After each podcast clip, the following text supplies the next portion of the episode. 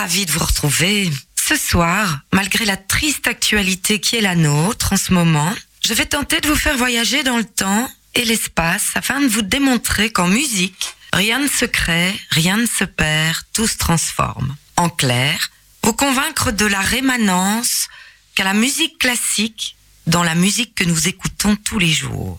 Je vais commencer par vous faire écouter quelques morceaux choisis de musique classique. À vous de me dire si ça vous fait penser à quelque chose. Premier morceau.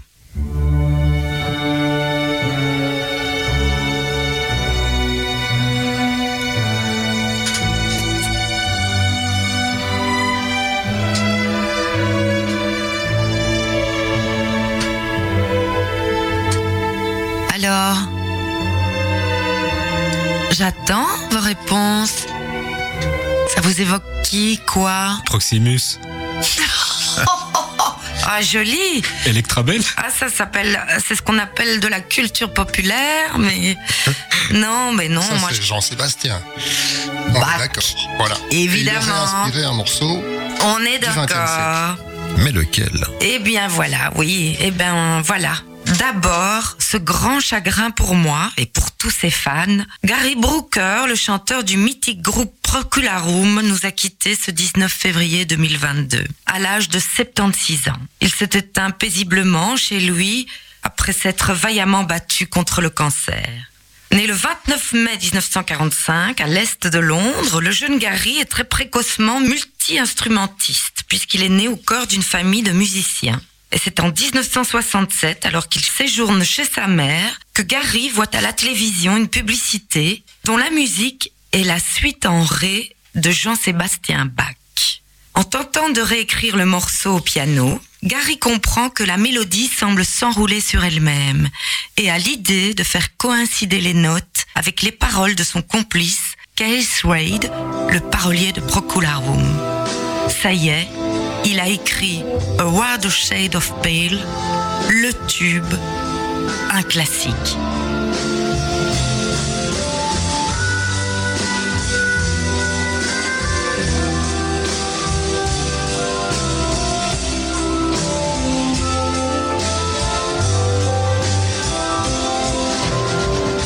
Jean-Sébastien Bach, lui, est né en 1685. 270 ans environ séparent ces deux morceaux. Alors j'imagine que déjà dans la version de 67, vous n'aurez aucun mal à mettre en concordance le morceau de Jean-Sébastien Bach, mais avec cette version 2006 au Danemark, avec un orchestre symphonique, si vous n'y voyez aucun copier-coller, je ne comprends rien.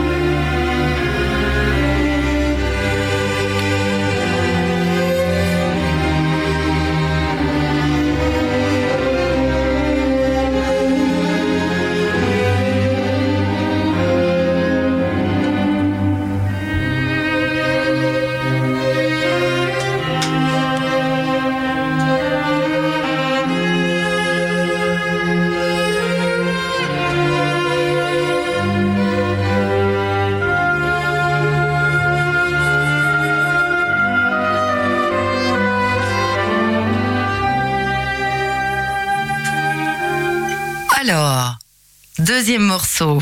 On est prêt.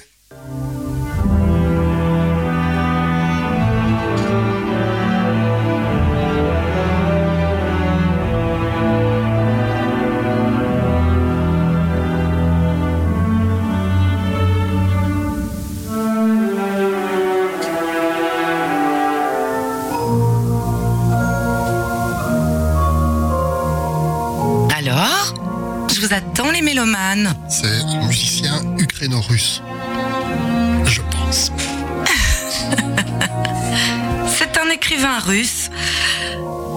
Voilà, une occasion de vous parler du, du deuxième. Joli, monsieur Bernard. Alors, le deuxième morceau pour vous parler d'un chagrin plus universel, évidemment, la guerre en Ukraine. Pour l'évoquer, je vais vous faire écouter ceci.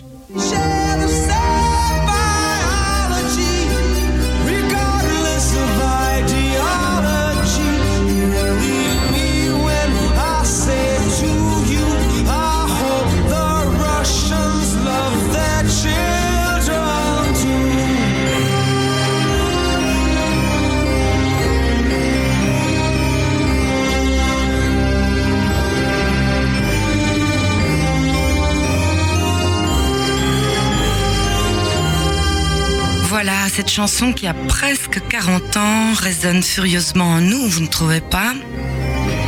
Et d'autant plus que, comme Monsieur Bernard nous le disait, le morceau qui a inspiré Sting, le lieutenant Kijé, épisode La romance, a été écrit par Anton Prokofiev, musicien ukrainien, mais non, musicien russe, puisqu'à cette époque, soit en 1933, l'Ukraine faisait bien partie du grand empire russe. C'est en 1985 que Matthew Thomas Sumner, dit Sting, va écrire The Russians. Alors qu'il vient de quitter Police, il se lance en solo avec l'album The Dream of the Blue Turtle. Le troisième titre, Russians, va faire un carton en pleine guerre froide. Elle fait référence à la notion de destruction réciproque assurée, qui traduit en mots aseptisés et dénués d'affect la possible destruction mutuelle de deux nations en conflit nucléaire majeur. Il y a 52 ans entre ces deux morceaux. Je ne vous dirai qu'une chose, c'est que j'espère que le président Poutine aime ses enfants aussi.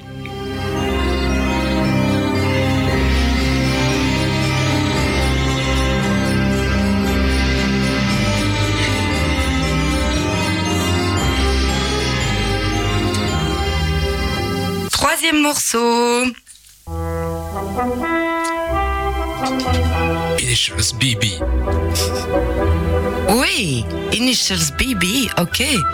Mais le morceau classique qu'il a inspiré, Tu vas nous le dire. Thomas, Dvorak. Je le prononce pas bien. Dvorak. Dvorak. Et voilà. Donc en ce qui concerne l'empreinte mélodie classique pour constituer une œuvre contemporaine, on ne peut pas éluder Serge Gainsbourg.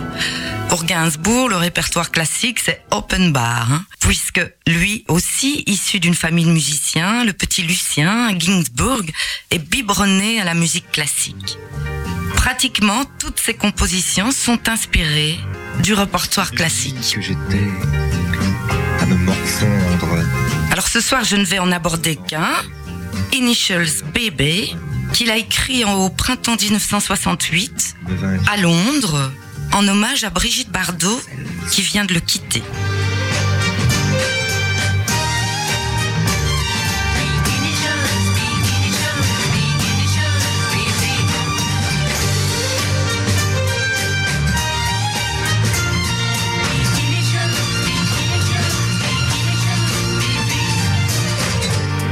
Le morceau qu'il a inspiré est d'Anton Dvorak.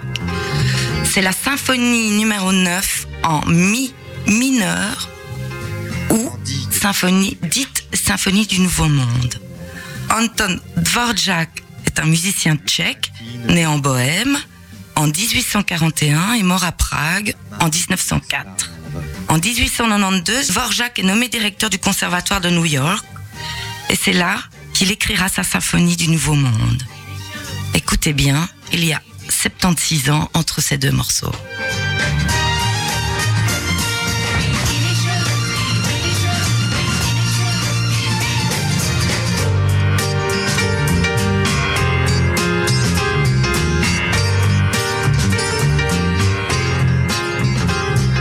Jusque en haut des Pour terminer, quatrième morceau. Peut-être plus accessible, plus communément euh, connu.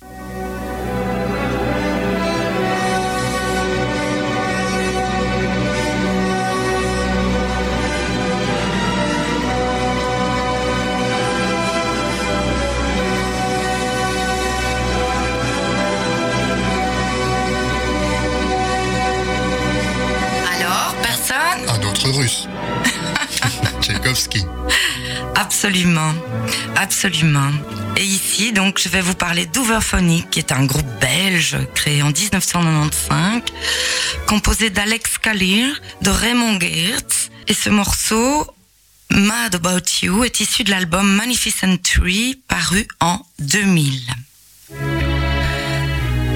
Mad About You est librement inspiré de Tchaïkovski, Le lac des cygnes.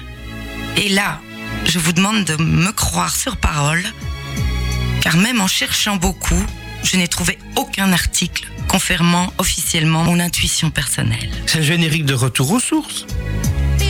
Avec Eloïde Célis aussi, il y a un petit rappel. C'est fort Si. Ah si, si. Piotr Ilyich Tchaïkovski est un compositeur romantique russe, né en 1840 à Votkins. C'est dans l'Oural, hein, si vous voulez euh, y faire un petit bivouac. Et il est mort en 1893 à Saint-Pétersbourg. Le lac des Cygnes est un ballet en quatre actes inspiré d'une légende allemande. Il y a 130 ans, entre le morceau d'Ouverphonique et la version de Tchaïkovski. Et moi, je vous propose de marquer une pause musicale en écoutant justement Overphonic. À tout de suite. Eh bien, voilà le lien. to.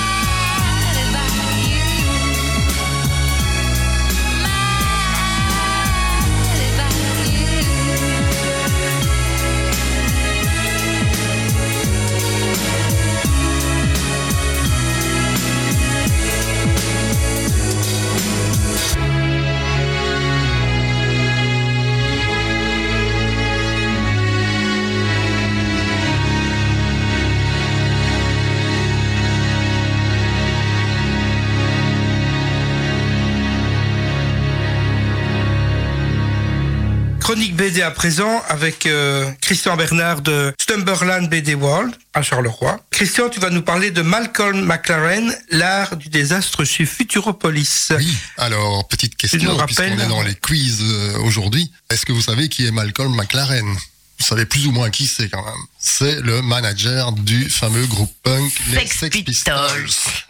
Alors euh, finalement, on pouvait se poser la question est-ce qu'une biographie euh, pouvait être intéressante? Et je réponds oui, parce que c'est un personnage vraiment haut en couleur. Alors pour euh, résumer, on va dire. euh, il a eu une jeunesse difficile, son père était un escroc, il s'est séparé de sa mère. euh, Malcolm va conserver des liens privilégiés avec une de ses grand-mères qui sera là tout au long de sa vie.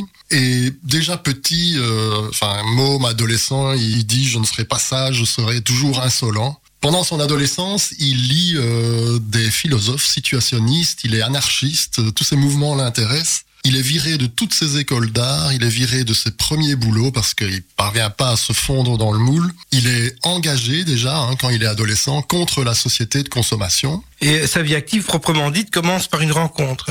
Oui, en fait, il va rencontrer euh, à Londres une euh, jeune femme qui s'appelle Vivienne Westwood, qui est euh, la papesse de la mode underground à l'époque. En fait, son credo, c'est rendre la laideur sublime. Donc, elle fait des vêtements recyclés à partir de récup. Et ils vont avoir des idées un peu farfelues à deux. Par exemple, ils cousent des os de poulet sur les vêtements. Enfin, Ah bon ouais on voit déjà un petit peu. C'est un peu saugrenu, ça, Un ouais. petit peu arriver la mode punk en fait, hein, Ouais. puisqu'après ce seront des épingles à nourrice, etc.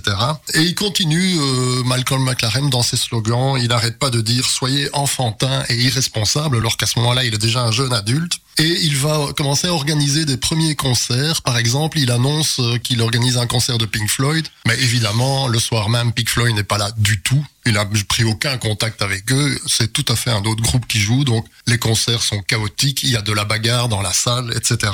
Et puis alors, il va aller humer l'ambiance outre-Atlantique. Oui, il part à New York et ça va être une révolution, une révélation, une révolution pour lui, puisqu'il fréquente notamment le fameux club de l'époque dans les fins des années 70, le CBGB, où se produisent Patti Smith, euh, les New York Dolls, les Stooges, et euh, tout ça va lui donner des idées. Euh, il va rentrer à Londres et à partir de ce moment-là, son idée, c'est de fonder des groupes de rock. Il va d'ailleurs en 75-76 inventer le terme punk rock. Et en fait, c'est quoi le but C'est quoi leur défi? C'est de lutter contre l'embourgeoisement du rock, puisque à ce moment-là, dans les années milieu des années 70, les groupes rock sont devenus d'énormes machines, des dinosaures, enfin tous les anciens Rolling Stones, euh, Beatles. etc. D'ailleurs, on peut mettre ça en parallèle euh, avec l'époque actuelle quand on voit le prix des concerts des Rolling Stones à Bruxelles. Je ne sais pas si vous avez vu, les places vont être entre 200 et 490 euros. Donc, euh, 490 euros, c'est pour être tout près de, tout près, mais n'empêche, ça coûte quand même cher. Donc, euh, déjà à l'époque, Malcolm McLaren dit Je ne veux pas ça, ce n'est pas ça, le rock and roll. Et en rentrant à Londres, il monte ses, premiers groupes. Oui, plusieurs groupes, dont euh, les Sex Pistols, donc euh, avec entre autres Sid Vicious et John Lydon, qui va prendre le pseudonyme de Johnny Rotten. Et euh, bon, leur but c'est de retrouver l'énergie du début du rock en fait. Hein. C'est des morceaux à 3-4 accords, très faciles à jouer, avec un peu de saturation guitare. Hein. Ils commencent à faire parler d'eux à tel point que le gros label EMI va les engager, mais euh, leurs euh, prestations à la BBC, à la télé, à la radio sont chaotiques, ils foutent un bordel pas possible, et donc très vite ils vont être virés de chez EMI. Et le fait d'être interdit de partout ne le gêne pas plus que ça. Non, lui au contraire, ça lui fait plaisir. En fait, euh, les télés et les radios commencent à les refuser tellement euh, ils sont en dehors du système et euh, pas du tout dans la bonne pensance de l'époque. Et qu'à cela ne tienne, Malcolm McLaren fait sa pub sur le côté, en dehors du système. Il va ouvrir des boutiques éphémères pour vendre leurs disques parce que il y a certains disquaires qui ne veulent pas les vendre ou les disques ne sont pas distribués officiellement. Et il y a des 45 tours qui vont vendre à 150 000 exemplaires en 5 jours, uniquement dans des boutiques euh, créées de toutes pièces. Et donc c'est à ce moment-là que sortent leurs morceaux God Save the Queen, euh, Pretty Vacant, euh, Anarchy in the UK. Et puis viendra leur premier album, Nevermind Bollocks, déjà avec ce gros mot Bollocks évidemment qui va choquer toute l'Angleterre. Donc ils vont se retrouver entre autres pour ça devant les tribunaux. Et puis finalement, ce groupe durera à peu près trois ans. Après, ils referont des réapparitions, mais ils vont durer trois ans. Il y aura des tensions dans le groupe et euh, Malcolm McLaren va commencer à se poser des questions parce que il sent la récupération toute proche. Il faut savoir qu'à l'époque, par exemple, Richard Branson, le patron hippie entre guillemets comme le décrit Malcolm McLaren de Virgin essaye de les appâter pour venir euh, chez lui enfin donc Malcolm se dit euh, il est peut-être temps d'arrêter Et, et finalement, que peut-on retenir de toute cette farce? Cette farce, comme il le disait lui-même? Oui, en fait, après coup, il a qualifié tout ça d'une énorme farce, mais ça a quand même une influence incroyable sur l'histoire du rock. Je pense que sans Malcolm McLaren, il n'y aurait pas eu la musique grunge, par exemple, quelques années plus tard. Il a inventé aussi des techniques de communication, c'est-à-dire faire le buzz, faire parler de lui, devenir viral, promouvoir la trash culture. Après, il faut savoir aussi que c'est lui qui a fait sortir le rap euh, des ghettos du Bronx notamment en passant du rap dans des boîtes euh, gays euh, à New York. Il a aussi fait connaître la world music, c'est un des premiers à s'être intéressé à ça. Alors après, il a fait un peu n'importe quoi. Il a fait un disque, par exemple, avec Ronald Biggs, qui était le cerveau du casse du train Glasgow-Londres, qui sortait de prison. Enfin, il a fait un tas de Incarné choses. par euh, David Niven. Oui. Et donc, on, terminera finalement par cette phrase qui figure en quatrième de couverture de la BD. Malcolm McLaren disait « Mieux vaut un échec retentissant qu'une réussite médiocre ». Alors, en deux mots du dessin, euh, le dessin de Lionel Chouin est un peu euh, foutraque. Sa mise en page est punk, en fait. Le dessin fait un peu penser euh, à des cartoons des années 60. Il y a des grosses trames de couleurs un peu à la manière pop art. Et donc, le dessin est en parfaite adéquation avec C'est volumineux ou pas Parce que c'est un roman graphique d'une Ouais. à peu près 200 pages, mais Ah qui ouais, se ouais. Très très facilement, c'est très agréable, rempli d'anecdotes. euh, roman graphique, donc oui, c'est ça. Ouais. Donc ça s'appelle L'art du désastre Malcolm McLaren et ça paraît aux éditions Futuropolis. Chez Futuropolis. Et puis, euh, tu nous parles d'un second ouvrage. Tu nous parles de la République du crâne que tu tiens en main. Oui, on va parler de la République du crâne, en fait, qui est une grande histoire de piraterie. Alors, il faut resituer ça dans le contexte actuel en BD. Il y a beaucoup, beaucoup de BD de genre qui reviennent. Plein de grands auteurs font du western, certains s'attaquent au roman policier.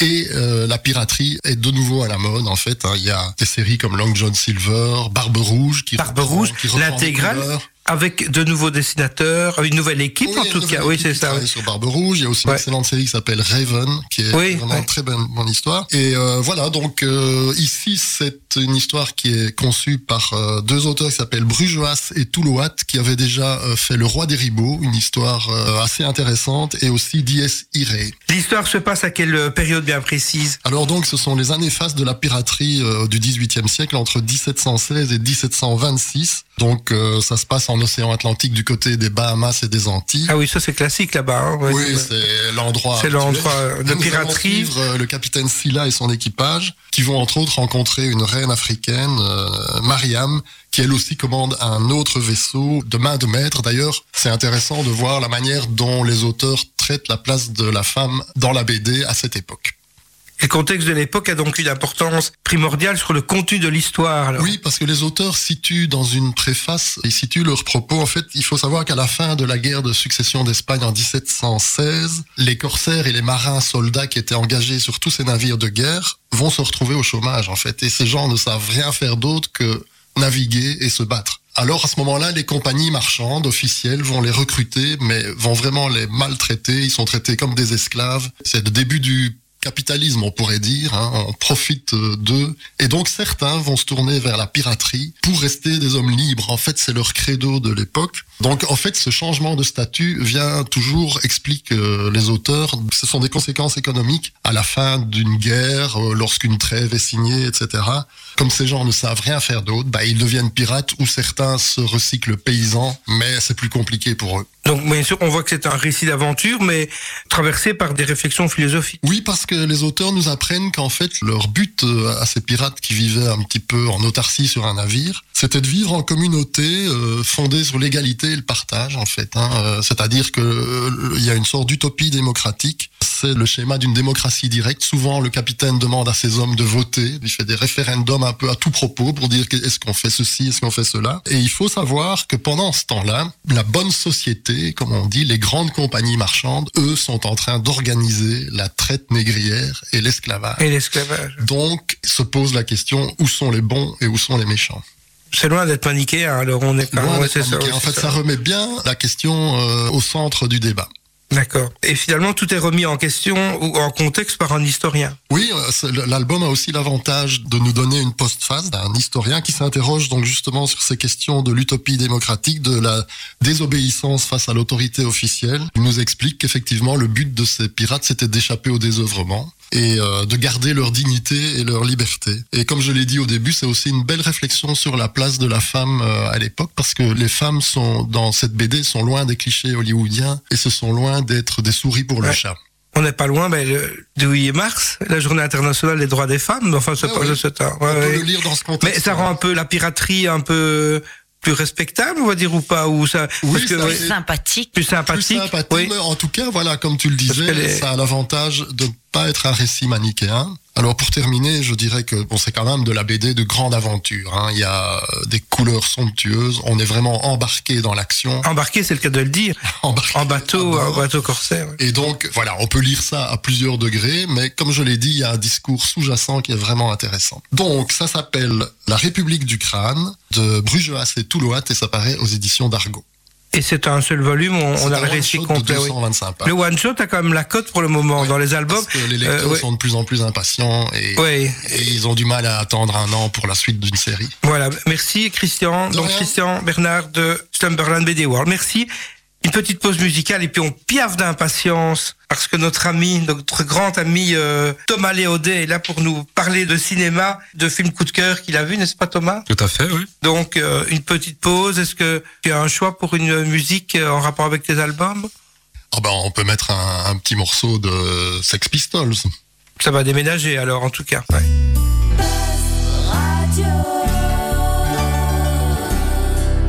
Buzz Radio, juste pour vous. God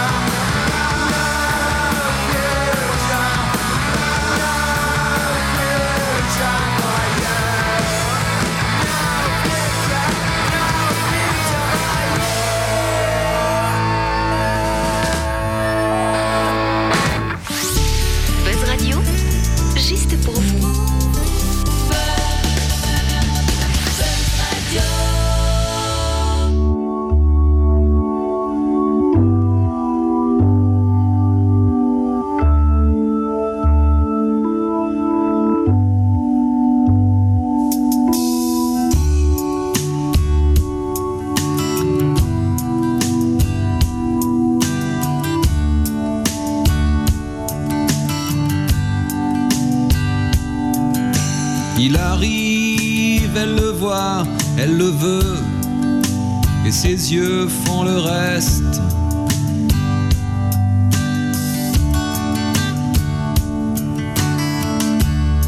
Elle s'arrange pour mettre du feu dans chacun de ses gestes. Après, c'est une histoire classique. Quelle que soit la fumée, quelle que soit la musique, Elle relève ses cheveux, elle espère qu'il devine dans ses yeux de figurine.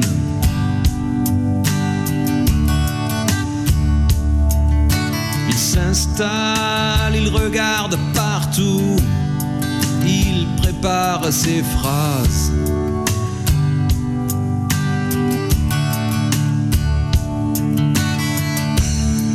Comme elle s'est avancée un peu, d'un coup leurs regards se croisent.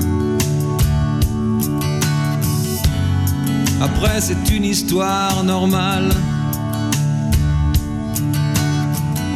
Le verre qu'elle accepte et les sourires qu'il étale. Hmm, en s'approchant un peu, il voit les ombres fines dans ses yeux de figurine.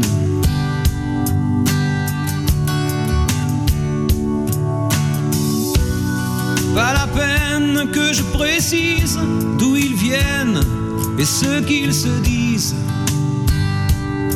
C'est une histoire d'enfant, une histoire ordinaire.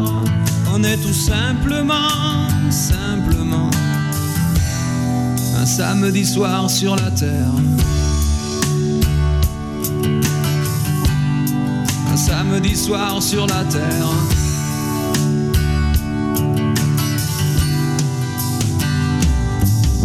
Ils se parlent, ils se frôlent, ils savent bien qu'il va falloir qu'ils sortent.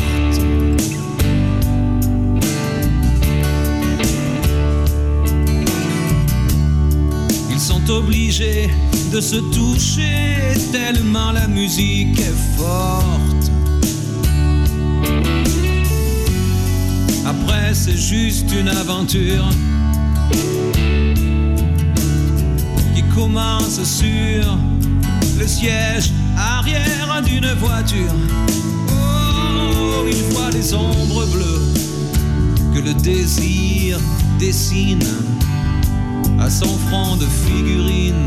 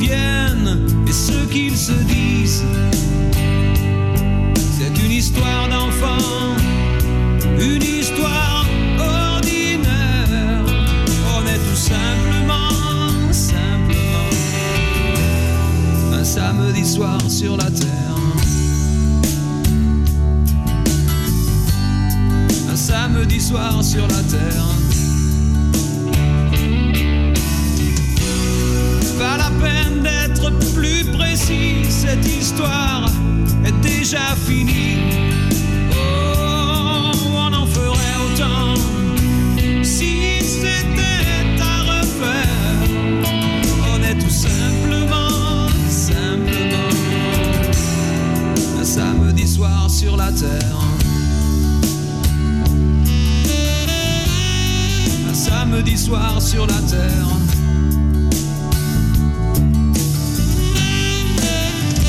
Samedi soir.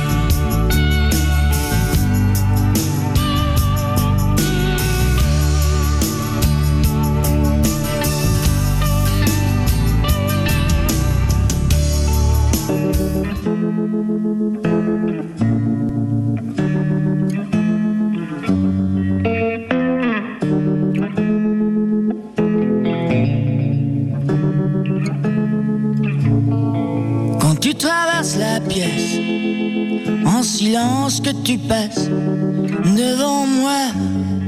Je regarde tes jambes, la lumière tombant sur tes cheveux.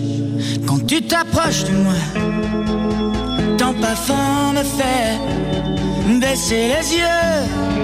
Et si tu touches mes mains, je m'arrange pour ne pas y penser. Je n'ai pas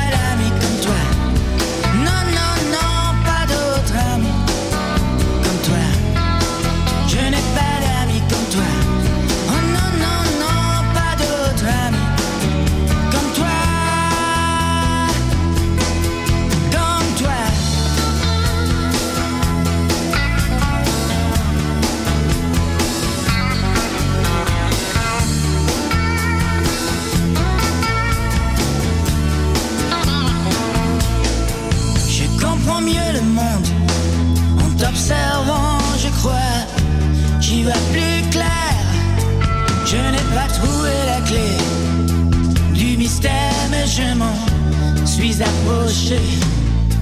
Je n'ai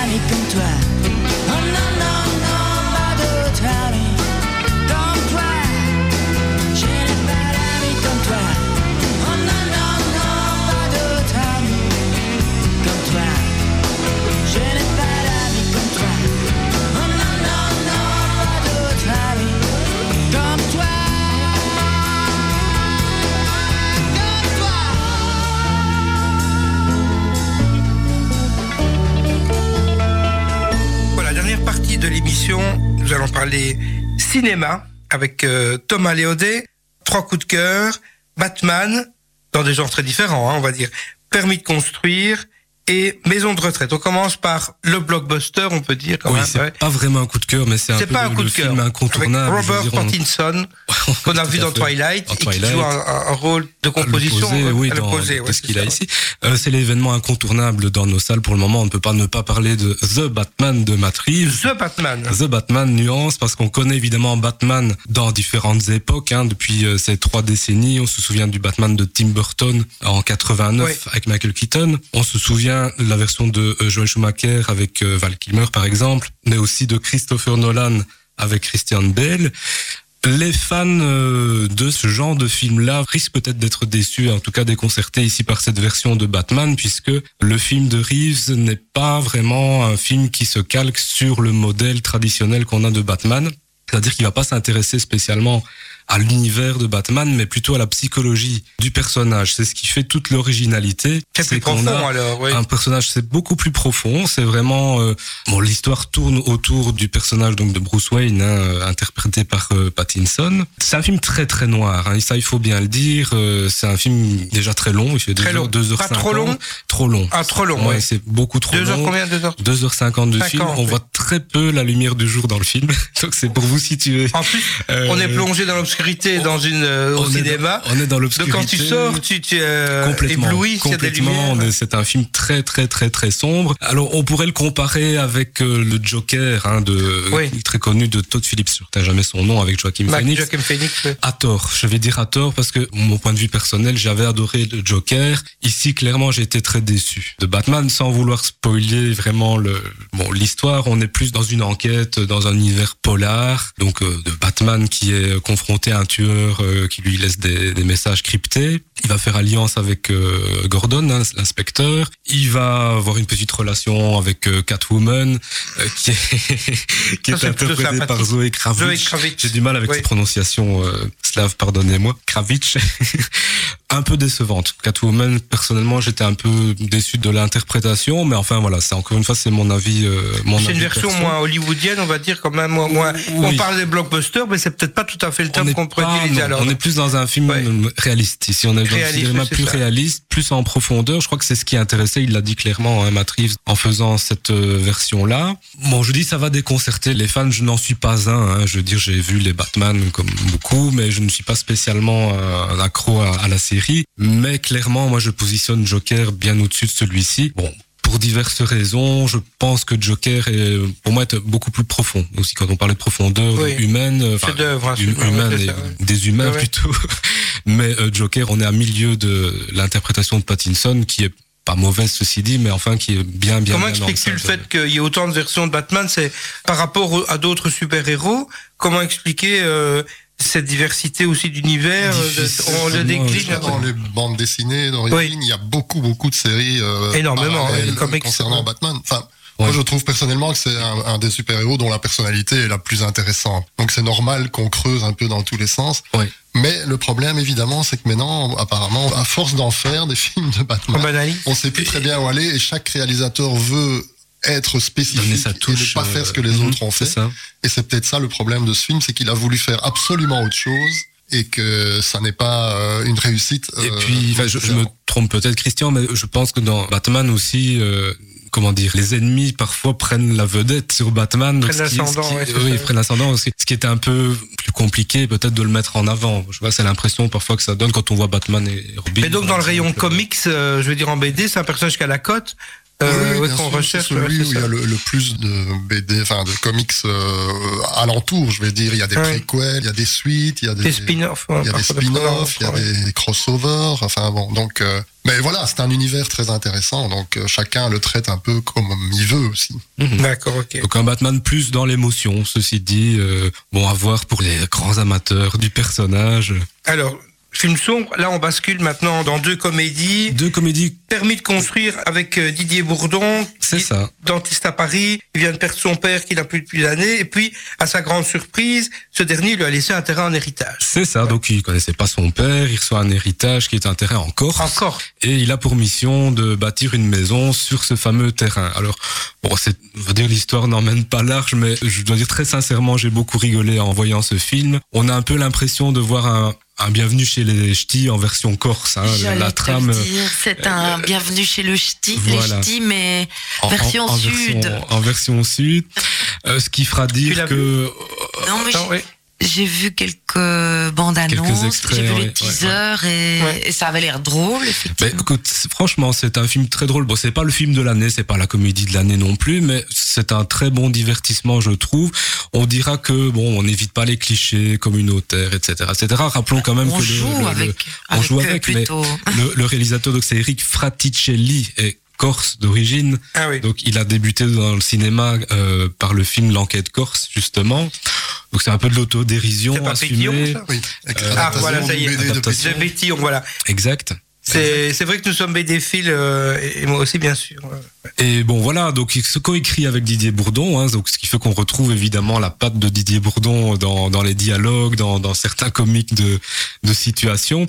Il y a Jacques une belle brochette de, de second rôle. Alors c'est ça qui est, qui est, qui est assez euh, marrant. Bon, il y a Anne Consigny qui joue la- l'épouse de, de Didier Bourdon, Eric Fraticelli qui joue également dans le film.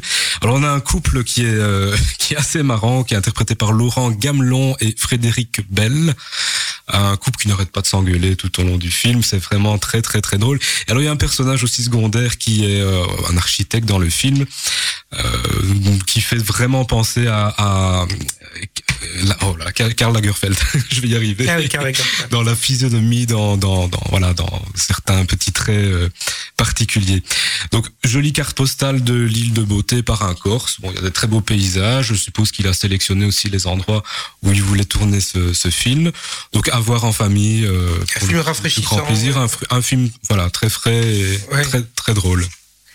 Et alors, euh, autre, autre comédie dont on parle beaucoup avec une, une brochette aussi de d'acteurs très très connus. Et j'ai pensé à toi euh, quand j'ai vu Mylène de Mongeau dans Ah. Fantomas, parce que c'est vrai qu'elle elle a gardé une fraîcheur euh, vraiment euh, incroyable cette actrice. Hein, euh. Oui, c'est peut-être même le seul film où elle est absente de coquetterie, on va dire. C'est vrai, oui. Elle n'est pas à son avantage. Euh, Bon, elle est pas à son avantage, mais en même temps, elle joue les, Aucun, j'imagine. Daniel Prévost, de Pardieu. On parle donc de maison de retraite. Hein, maison, de- voilà, donc de- de maison de Thomas retraite. Thomas Gilou. Thomas Gilou, donc avec euh, Kev Adams. en, en premier rôle, Gérard Depardieu, Daniel Prévost, Marthe Villalonga, Mylène de Mongeau, comme tu l'as cité. Le pitch en quelques mots, ben, c'est un Milan, donc personnage interprété par Kev Adams, qui doit effectuer une panne d'intérêts généraux dans une maison de retraite, et donc il va se retrouver avec des pensionnaires. euh, il va en baver pendant Sept. les premières semaines, voilà. Et puis il va se faire adopter petit à petit par euh, par l'équipe. Il va trouver quelque chose de pas très plaisant. Alors c'est un, c'est un film qui arrive un petit peu comme euh, une fleur sur un bourbier, je veux dire, puisqu'on pense au scandale euh, en France hein, de Orpea, je ne me Bah trompe oui. pas. Mhm. Ah oui, pour les Euh, choses alimentaires. Avec voilà, c'est ça. Donc il y a un petit par- parallélisme avec cette affaire-là, mais très subtil. Et puis on a une brochette d'acteurs, comme on le soulignait, Depardieu qui nous prouve quand même qu'il sait tout jouer, euh, pas que des navets parce qu'il en a fait beaucoup ces derniers temps, mais Il joue beaucoup, c'est un très grand acteur. encore, hein. et, et- et on le revoit dans un Dans rôle Maigret, comique. notamment. Il joue le rôle d'un patient ou, ou d'un est- directeur de Ah, non, non, il est, maison il de est- retraite? il est un retrait, il est un retraité comme les autres anciens boxeurs Ah oui. avec assez dur, un caractère assez dur, fort, mais en même temps très tendre. Ça, on Grande le découvre à la euh, fin. Grande gueule, mais, mais au cœur très tendre. C'est un film très euh, comique, hein, forcément, mais très touchant aussi. Ah il y a un message, il y a un petit message à la fin qui est, qui est intéressant et qu'on peut pas rester insensible, je pense, quand on, quand on s'attache aux personnages et à leur évolution. Alors, le couple Villalonga-Prévost est, est très, très drôle aussi. Marc Euh, Villalonga qu'on n'avait plus vu depuis un petit qu'on avait plus longtemps. vu depuis très Et qui longtemps. change pas et- beaucoup. Hein. euh, Elle a bah, toujours aussi- elle a toujours été vieille, je pense.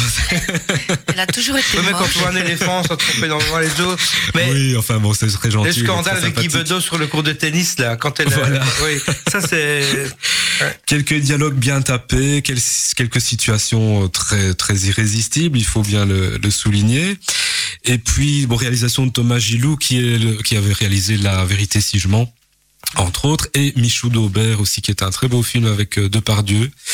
Donc, je me demandais, tiens, comment a-t-il réussi à convaincre Depardieu de jouer ici dans, dans ce film? Mais je pense que la réponse est, tient Ouais. par ça, parce qu'ils ont déjà une collaboration ensemble. Écriture, en coécriture de Kev Adams, Oui, qu'on ressent beaucoup très impliqué fort aussi. et je pense que euh, son grand-père est décédé. J'ai fait quelques recherches C'est et possible. il rend un peu hommage à son à son grand-père auquel il était très attaché et donc il est à la fois acteur, coproducteur, co-auteur Voilà, co-auteur. et il dit que c'est son plus grand film. Et bon, ça, je Ah, si, n'en ce sais rien, mais c'est ce en qu'il tout a dit, cas, ouais, moi, j'ai pris beaucoup, Adams, ouais. beaucoup de plaisir. J'avais Ouais. bien aimé aussi Love Addict avec euh, Kev Adams. Euh, Ouais. Je suis pas un très grand fan de Kev Adams. Non, ce mais sont il sort de- du rôle que- d'ado Voilà. hein, dans lequel il est était un très- peu cantonné. C'est ça, il, Et est il joue tout- oui, tout, il en joue tout, en fait, sobriété, c'est ça, tout, ouais, en, ouais, ouais, tout, en, tout en finesse, avec des petits faux airs de Patrick Devers, je trouve, Ah. euh, à certains moments. Et quand on, il faut, il faut vraiment bien regarder, mais moi, j'avais parfois l'impression de voir Ah, l'étincelle de, Patrick Devers avec la, avec la folie et en même temps l'humanité qu'il y avait derrière euh, son personnage. Mais il prend, je, je trouve que Kev Adams prend beaucoup de, de, de bouteilles euh, avec Oui, les années. Il ouais. sort de, de, de, de son rôle de, Il de, de de comique adolescent. Il prend de l'envergure. Oui. Et je le trouve très, euh, très empathique avec les, avec, euh, avec les, les, les, les sujets qu'il les- aborde voilà, peut-être sujets qu'il euh, aborde, oui, oui, oui, oui, donc gentille comédie voilà bon divertissement euh, familial je pense qu'il y a qu'il y a pas mal de succès en tout cas en salle pour le moment et que je vous recommande aussi euh, en Enfin, famille on peut retourner au cinéma Une occasion Hein de rire. sans les Voilà. masques. voilà. ça fait du bien on en a bien besoin Eh bien, remercions encore Bernard d'être aux manettes, Bernard euh, Avec Baudot. plaisir, avec plaisir, Euh. Bien sûr. Alors, petite cerise sur le gâteau. euh, nous allons écouter, avant de nous quitter, mais voilà, c'est. Faut bien, faut bien euh, se quitter, les amis. Hein, c'est c'est toujours difficile, mais bon. Ce n'est qu'un au revoir, JC. Euh, Thomas a interviewé euh, Catherine Gendrin. Catherine, qui est la sœur de Fanny et de Babette. Et Carolo d'origine. Carolo, hein, qui- et aussi, bien sûr, donc la fille de Pierre Gendrin. qui nous revient donc petit extrait donc d'une Voilà. euh, La d'une belle interview à propos de la pièce qu'elle va jouer donc au théâtre Marignan les 11, 12 et 14 avril Euh, une pièce qu'elle a écrite c'est sa première pièce euh, qu'elle a écrite et euh, qu'elle interprète avec euh, notamment Martin Charlier, Louise Rocco, Laurent Elmer d'Auvillé. Donc c'est une pièce qui avait qu'elle avait déjà commencé à jouer avant le Covid, ça a été interrompu. Euh, une comédie euh, aux accents un peu dramatiques, hein, puisque le pitch en quelques mots, c'est un homme d'une cinquantaine d'années, divorcé, qui travaille dans la finance, qui est en train de, de régler tous les détails pour réussir le suicide parfait. Et il va être interrompu par sa voisine du dessus, qui est une très jolie femme, mais euh, qui a des soucis avec... euh, son- Interprété par Catherine. ouais. interprété par Catherine, qui a des soucis avec euh, son, son conjoint. Et voilà, il va s'en suivre un échange euh, à huis clos entre deux personnages finalement que tout oppose. On a hâte de découvrir cette pièce euh, au Marignan. penser au film L'emmerdeur. Alors, je, ah, je, je lui, je, lui, Lino je lui en ai parlé. et Je lui en ai parlé. Mais il y a eu deux versions. hein. Euh, Euh, oui, la première, Francis c'est- Weber à la base. hein. la, première, c'est quand même. euh, C'est le, à la base, c'est le contrat que ça Mais il y a s'appelle Francis Tim Seed. Weber. si je pense, Simsit a joué le rôle, non? Je Et me je vais même pas vous faire peut-être un petit scoop si vous ne le savez pas, mais Weber avait écrit le contrat pour De Funès et Bourville.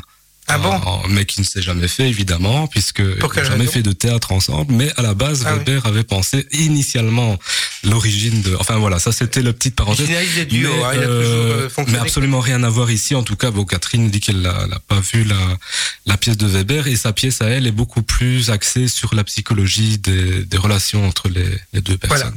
Donc elle va nous expliquer l'origine de, de ce scénario. Eh bien, on va se quitter avec euh, cette interview. Euh, N'hésitez pas à, faire part de, vos avis, hein, de vos coups de gueule, votre coup, vos coups de cœur, bien entendu. Euh, aussi sur ma page Facebook, Jean-Claude Hérin, H-E-R-I-N. Euh, je n'ai pas eu beaucoup de réactions lors de l'émission précédente. J'aimerais bien créer un peu de, de réactivité. Si- N'hésitez pas à, à- à échanger. Je crois que c'est important pour nous euh, d'avoir un peu vos, vos réactions. Euh, Est-ce que vous voulez aussi qu'on vous contacte sur vos pages Facebook respectives? Je ne sais pas. Dites-moi. Ouais. Nous, en, en tant que spécialiste BD, on peut toujours aller sur la page Facebook de Slumberland BD World de Charleroi, où les gens notamment peuvent être tenus au courant de toutes les dédicaces qu'on organise, puisque on a repris, hein, post-Covid, on peut de nouveau accueillir des gens et des auteurs en dédicace. C'est super. Donc, ouais. Tous les renseignements sont sur la page Facebook de Slumberland BD World. Alors, on peut vous contacter aussi Anna? Voilà. Thomas? Si je peux me permettre un petit coup de pub pour les Bien sûr, confrères bien sympathiques Carolo d'écran étoile. Donc si Bien vous, sûr. aimez, si vous aimez le cinéma, si vous avez envie euh, de découvrir des critiques, ce qui se dit, tout ce qui sort, etc. écranétoile.com et vous verrez vraiment toute l'actualité cinématographique en long et en large, donc euh, chroniquée par Voilà, ouais. Véronique François et de temps en temps par moi. Voilà, et on se retrouve euh, le mois prochain puisque l'émission est diffusée une fois par mois, le troisième euh, lundi du mois, et nous reverrons bien sûr tous les chroniqueurs avec plaisir et deux nouveaux invités qui viendront nous faire part de leur actualité. Merci à tous À et à bientôt. Bonne Bonne soirée. soirée. À bientôt. À bientôt.